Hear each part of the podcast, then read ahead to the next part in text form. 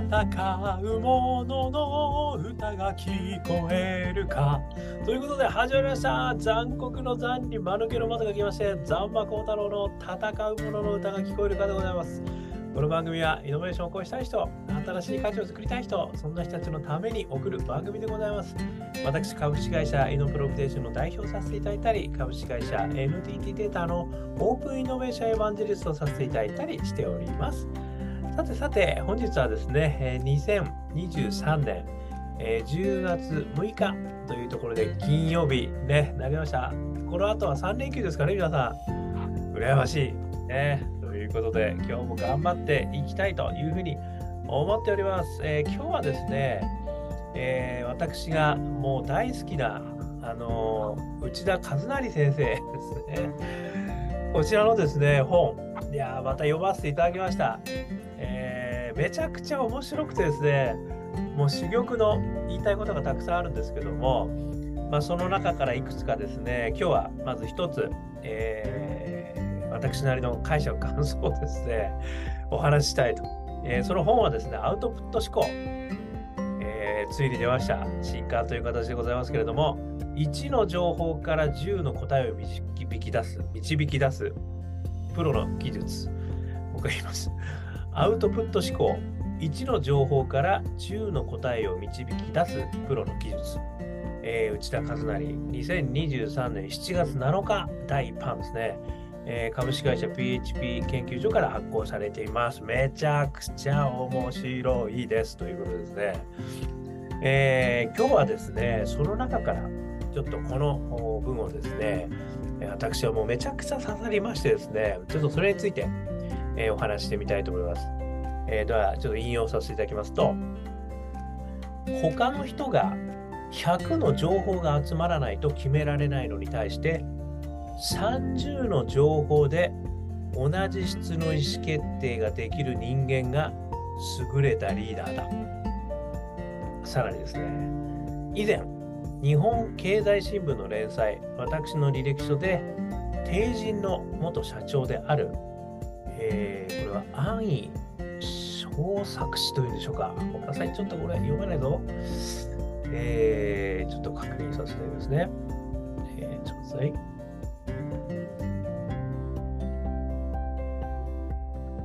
い。安井正作さんですね。失礼いたしました。あの、元帝人の、えー、社長だそうですけど、安井正作さん氏がですね、えー、経営者は情報量が3割しかない段階で決断しなければならない。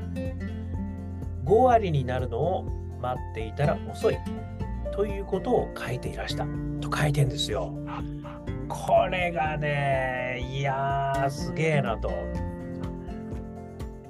まあ、この内田さん曰く3割の情報ねもうこの安井さんも3割って言ってるんですよある意味もう3割の情報がある状態で意思決定をするんだと。そういうことができる人が優れたリーダーである、ね、これあのリーダーに限らずですね実は何か新しいことを作っていく上ではですね私この動きめちゃくちゃ大事だというふうにあの思いまして、えー、今日はこの話をちょっとね取り上げさせていただきました。もうちょっとさすが。もう的を射ってすごいというふうに、ね、私は思いましたと。でここから私のここから私の勝手な感想ですよ。3つねお話しさせていただきます。詳しくは本読んでください。なぜそう言ってるのかあの内田先生解説してるんで。内田先生の解説はこの後本でお願いします。ここからは私の 感想解釈でいきますよ。1つ目。まず調べるから、まず考える絵。これが実はなかなかできないんですよね。結構ですね、私があの、もともとオープンイノベーション事業創発室を立ち上げた、あの、以前の会社でですね、大体8年ぐらい室長やらせていただいてたんですけど、その理由が実はここにあってですね、いろんなあのビジネスアイディアの募集してたんですよ。で、そこのスタッフも私やってたんですけど、あの、市場調査だけで終わってるんですよね。なんか3ヶ月ぐらいが。これが、あの、これやりたいですと。ね。で、アイデアコンテストでこう、合格しましたと。で、そこからね、あのじゃあ3ヶ月、ね、あのこれぐらいのね、お金を出すんで、ちょっと揉んでみましょうみたいなことはやるんですけど、なんと、その3ヶ月が市場調査で終わってましたみたいな、めちゃくちゃあったんですよ、そういうことが。ね、で、これにね、私はもう実地たる思いがあって、あ全く進んでねえな、これと。要は、机上で全部考えただけじゃん、みたいなね、いうことで、要はね、周りの情報をわー集めてるだけなんですよね。だからそれだと何も進まないわけですね。でね、これでも結構やりがちなんですよね。結構それで満足しちゃって、綺麗な絵ができるわけですよ。で、報告もできるわけです。ね。でも、何も変わらないていうことなんでね。何一つどこにも影響を与えていないということなんでね。よくあるんですよね。これがね、まずは一つ目は私は、まず調べるってことでやっぱやっちゃうんですよね。でもね、まず調べるじゃないんだと。まず考えるなんだと。いや、ちょっとね、いや、こういうこと言って面白いよね。お客さんからこういうのちょっとヒントになったよねとかっていう話があったときに、今そこにある情報でまずは考えよう。じゃあ、白板、どうだ？どんなことできたの？ね、わあ。今あることでですね、やっぱりこう考えてみることが、実はすげえ大事なんですよね。まあね、まずは何の情報もなければ、もうやっぱりね、ちょっとある程度まで、ね、ここにある通り3割、情報はね、調べる必要はあるんですけども、集めすぎてしょうがないんですよ。もう集めることに一生懸命なりすぎちゃう。ね、これはね、この本の中でも書いてあるんだけど、すいません。私もそういうことやってました。みたいな感じなんですよ。だからね、やっぱりこのある情報で、まずは調べるから考える。まずは調べるから考えるというね、この意識変革。これがね、私はまず1点目としてすげえ大事だなっていうふうに思いました。あることで考えてみると、ある、今ある情報で考えたらどうなる？ね。これね、質問されると結構ね、困っちゃうんですよ。いけ私も困りますよ。いや、ちょっと待ってよと。えー、っと、えー、っと、みたいになるんだけど、でもね、そこでまずは考える前、これ、いわゆる仮説を作るってことなんですけどね、自分なりの仮説を作る。これが実はすごく大事で、でそこから始めていくんですよね。だとしたら、こういうこと、こういうこと、こういうこと、あ、やっぱり違ったみたいなことになるんで、これがすげえだ。これ一つ目。まず、調べるからまず考える。これ一つ目。それから二つ目。自分起点なんですよね。これあくまでもね、やっぱりね、こう人がどう思ってるとか、人がどういうふうに考えてるじゃなくて、よくね、お客様中心で考えちゃうと、お客様は神様になっちゃうから、お客様どうなってんだろうね、これ大事なんですよ。めちゃくちゃ大事だし、私もヒアリング、現場100回行けって言ってるんだけど、でもね、それ以上に大事なのは自分の頭なんですよね。自分で考えなきゃいけないんですよ。で、そのヒアリングはね、まあ、情報でお客様が真の課題をつかむことは大事なんだけど、真の課題は何なんだということも考えることは自分起点なんですよね。あくまでもお客様の言いなりになってはいけないですよ。お客様だってこう言ってたからこういうふうにしましたじゃないんですよ。そこに真実がないんですよ。あくまでも自分の頭で考える。これがね、すげえ大事だと私は思っていて、で、これはですね、あの以前私のチームの中ではですね、I think 運動っていうのをやったことあるんですよ。要はね、喋るときに I think っていうのをつけようと。ね、日本語なんですよ。英語でやり取りしてるわけじゃないで。もう I think ついてないじゃんって、あの、誰々がね、こういうこと言ってんですよ。でも言ってんの分かったけど、お前どう思ってんだって、I think なんちゃらって絶対言えと。最初に I think を言おうと。こういう運動したことがあって、結構いいんですよ。でも私はね、やっぱこう思うんですよ。で、これこれこれこういう意見があるんですけど、私はこう思うんだけど、どうですかとかって必ず言えと。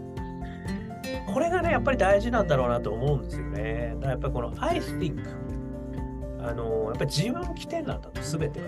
お客様の課題なんだけど、それを解決するのは自分だし、自分で答えを出す。で自分なりの答えを出すというところから、またさらなるこう、ね、いろんなう知るべきこと、真の課題の探索が始まるんだってことをね、これが2つ目。 I think と。そして3つ目。ね、3つ目はですね、 fast fail なんですよね。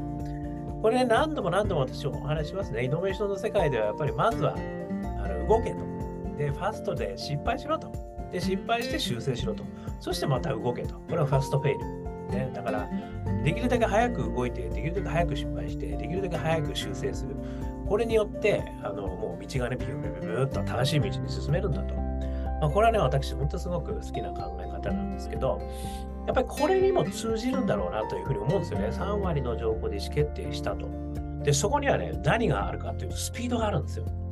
だから、どこよりも早く動くことできるんですよね。だから、どこよりも早く動くからこそ早く情報、それに関する情報がね、いいのか悪いのか分かるわけだ。これダメだと。こっち違った。